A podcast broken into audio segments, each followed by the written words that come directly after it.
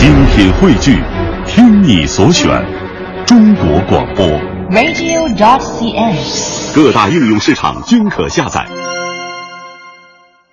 品中华文化精髓，颂华夏历代风雅。欢迎大家收听来自中央人民广播电台香港之声数码广播三十二台的《中华风雅颂》。各位好，我是郑博。大家好，我是文艳。首先走进今天的每日一问。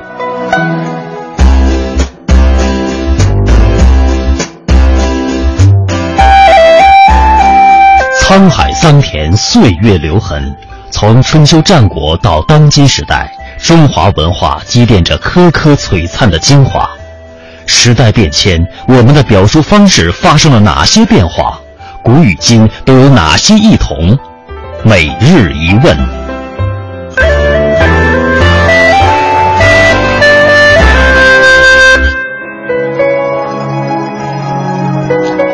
来到今天的每日一问，我们来说一说这个手帕。其实提到手帕呢，这是我们现在比较文雅的一个称呼啊。但是您知道吗？这个手帕最早它可以溯源到什么时候呢？在最初的时候，它是用来干什么的呢？在今天的节目当中啊，我们就为大家来解疑释惑。手帕呢，也叫手巾、手绢，有着悠久的历史。公元前三世纪，当时炎热的气候和社交礼仪使手帕首先出现在古罗马高官显贵的生活当中。那时，手帕的主要作用是擦拭汗水，而擦鼻子必须私下进行，否则呢会被人看成是缺乏教养而大遭讥讽。古希腊时期的手帕是用亚麻布做成的，出门的时候塞在腰带里。到了十七世纪的时候，法国的手帕异常精致。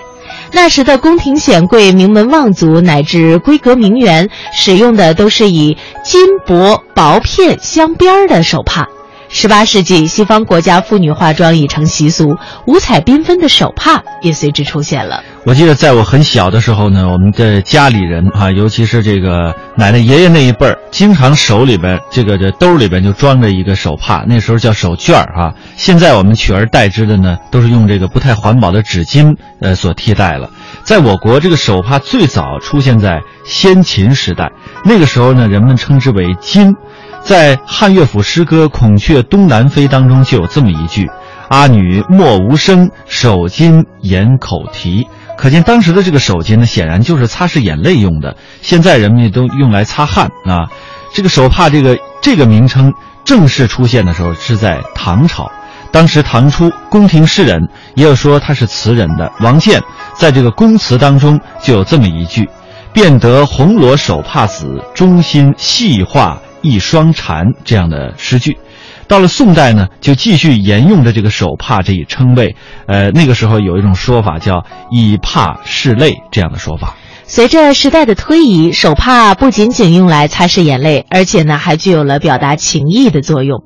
我们应该都记得，就是在很多的这个戏里边啊，这小姐呢，要是想跟那个书生结识，嗯，一般情况下，她是把那个手帕呀扔在地上啊，等着这个男的来捡。对，捡了然后一还，是吧？嗯，他就一来一往的，彼此之间就认识了。对，当然我想到了，到了现代之后呢，这个男女生之间、男女士之间表达这个想认识的意思是借书 啊，挺有趣的。嗯，呃，到了明代中叶以后呢，有的女子二三十人相约结拜。民间呢就称之为手帕姐妹，我们现在有这种说法叫手帕交啊，嗯，就说的是闺蜜。而在孔尚任《桃花扇》的第五场访翠当中有这样的台词说：“相公有所不知，这院中名妓皆为手帕姐妹，就像香火兄弟一样。”唐代大诗人杜甫曾经有“赤汗微生白雪毛，银鞍却负香罗帕”的诗句。在今天的戏曲表演当中呢，手帕也常常是旦角演员必备的道具。演员把手帕往上一抛，再接住，然后踏着碎步下场，活化出少女娇憨活泼的形象。若香口咬住手帕角，是怀春少女思恋情人，坠入缠绵沉思的绝妙神情；如果两手捏着手帕扭转，面对情人欲言又止、腼腆羞涩，则给热恋的姑娘增添了无限的柔情。在戏曲舞台上，无手帕的功夫，恐怕首推的就是东北二人转了。嗯，大家应该都看过那个手帕转起来啊，是非常的抛出去又自己转回来，非常漂亮。嗯，在民间呢，手帕不仅是生活用品和装饰物，而且它还有一种象征性的作用。你比如说，在我国的福建南平还有尤溪一带，呃，就有着中秋之夜要干什么呢？抛帕招亲，这是一个习俗。